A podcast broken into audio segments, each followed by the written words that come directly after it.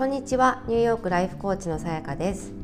今日もですねいただいた質問に回答をさせていただこうと思います。えーと、今日いただいたご質問はですね自分が嫌いで認められません。こんな私まず何から始めれば自分を好きになれますでしょうか？という、えー、ご質問をいただきました。ありがとうございます。ね、自分を好きになるとか自分を認めるって結構難しいことだったりしますよね。で、あの、今回いただいた、まあ、ご質問はなかなか自分を認められないとか自分の良さがわからない長所がわからないっていうあの方は割といらっしゃるんですけれども自分が嫌いというちょっと強いですねあの思いを抱えていらっしゃるということでおそらくそこにあのそもそもその自分を認めるとかありのままの自分を受け入れるとかあのそういったことの前にですねそのなぜ嫌いなのかっていうところをあの掘り下げることが結構大切かなというふうにあの思います。でおそらくその嫌いっていうことは自分が、え、望んでいる姿だったり自分の理想とする姿とかけ離れているというところがあるんじゃないかなと思うんですね。でそうそうした場合にじゃあご自身が目指している像っていうのは何のためにそれをこう目指すのか？でそうじゃない自分はどうして嫌いなのかっていうところをあの考えていただけたらなというふうに思うんですよね。であのまず一つは何て言うんでしょう。こうじゃなきゃいけない。こういう人間じゃないと自分はダメだっていう評価をしているから自分のことが嫌いなんだと思うんですけれどもそのそのご自身が考えているこうじゃなきゃいけない人間っていうのはなんでそういうふうに思うのか？世の中に、ま、正しい正しくないって白黒つけられないことってものすごくたくさんあって、まあ、むしろそれそっちの方が多いんじゃないかなって思うんですけれどもやっぱりその自分たちが生きてきた常識自分たちが見てきた成功こういったところをまずあの疑問に思う必要があってあくまでも私たちが生きてきた社会ってすごく狭いわけですよね、まあ、もちろん人によってはいろんなものを見てこられた方もいると思うんですけれどもあの自然な現象としてはいろんなものを見れば見るほど割と価値観が広がりいろんな正解が見えてくるはずなんですね。でもし仮にいろんな正解は見えていると思っているんだけれどもこと自分のことになるとどうしてもそこが譲れないところがあったりするっていうあのケースもあるなとは思います。でそそそのそのなんて言うんでしょうね自分に対してなんでそんなに強いあのなんて言うんだろうなネガティブな気持ちを向けてしまうのか。それはもしかしたらその小さい時から誰かにあの否定され続けられることが否定的な言葉をかけられることが多かったとかあのいる環境があっていなくってあの周りから評価されていないような気分になる時間が長かったとかなんかそういうその自分を自分自身が自分を認めそこまで認められな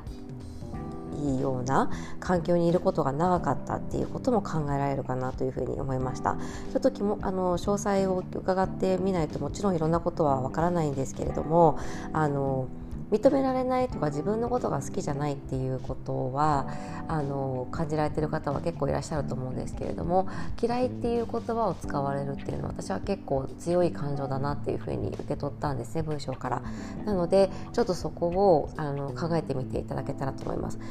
なんだろうなんでそんなに嫌いな自分であり続けるのかっていうこともそうですよね。でもし本当は何か変わりたいんだけれども変わりたい変われないということであればその変わるためのマインドセットだったりとかあの視点どういうふうな視点に立てば今のあのいるご自身のループから抜けられるのかなかなとかあの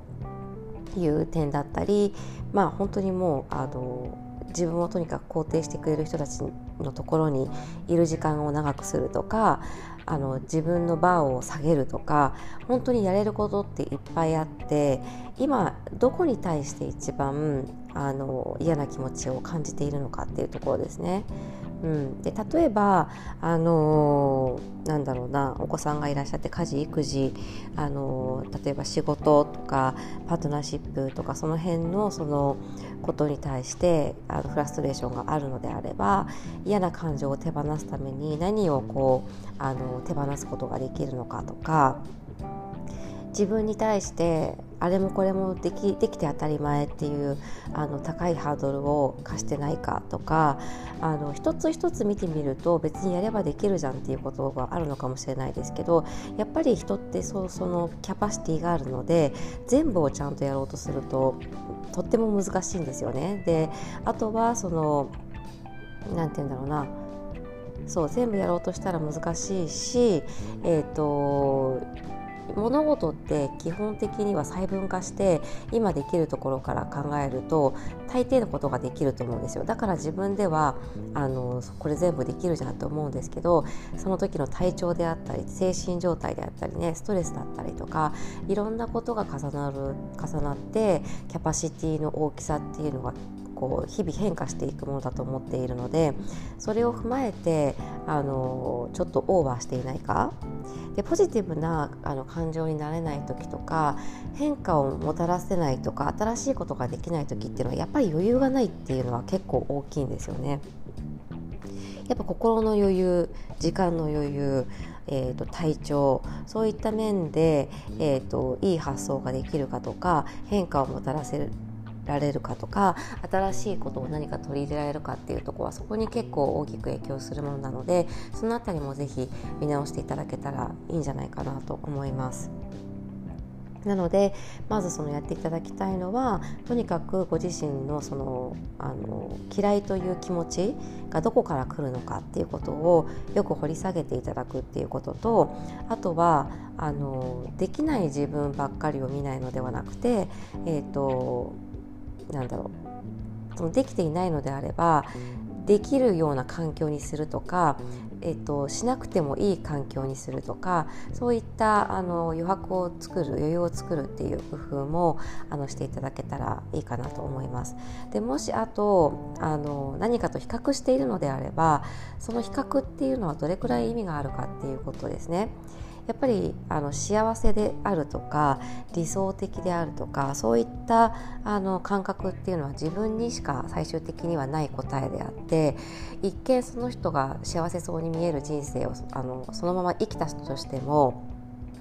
なんか虚しさがあったり満たされない気持ちがあったりすることがあると思うんですね。なので結局はあの自分しか答えが持ってない自分しか答えを持ってないんだっていうことに気がついてあの自分の価値観自分の選択で、えーと、生きていくっていうことが正解だっていうふうに気づくことにあの大体なっていくと思うんですけど、まあ、そのやり方がやっぱりなかなかわからないっていうことであの来てくださる方はたくさんいらっしゃるんですけれどもそう正解はやっぱないのであの自分で正解を作っていかなければいけない。であとは何かその大きく立てている目標があってそこになかなか到達できない自分を責めているとしたら目標を達成するプロセスっていうのをどう楽しめるかどうやったら心地よくその目標に進めるかみたいなことを考えてみるのもとても大切だと思います。やっぱりあの目標は目標として掲げるのはとってもいいことだと思うんですけれどもあの目標を常に追いかけている人生だとするとあのプロセスをやっぱり楽しまないともったいないですよね。うん、それはすごく思うのであの常にこう自分が辛い辛いなんかこうあの頑張っている頑張っているっていう状況だとしたら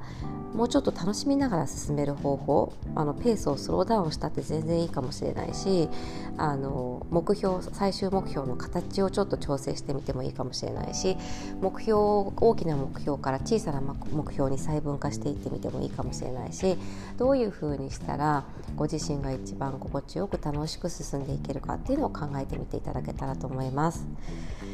あと何かあるかな？どうでしょう？今今出てきたもので何かピンとくるものがあったらいいなと思うんですけれどもやっぱり自分を嫌いっていう状況ってすごく辛いと思うんですよね。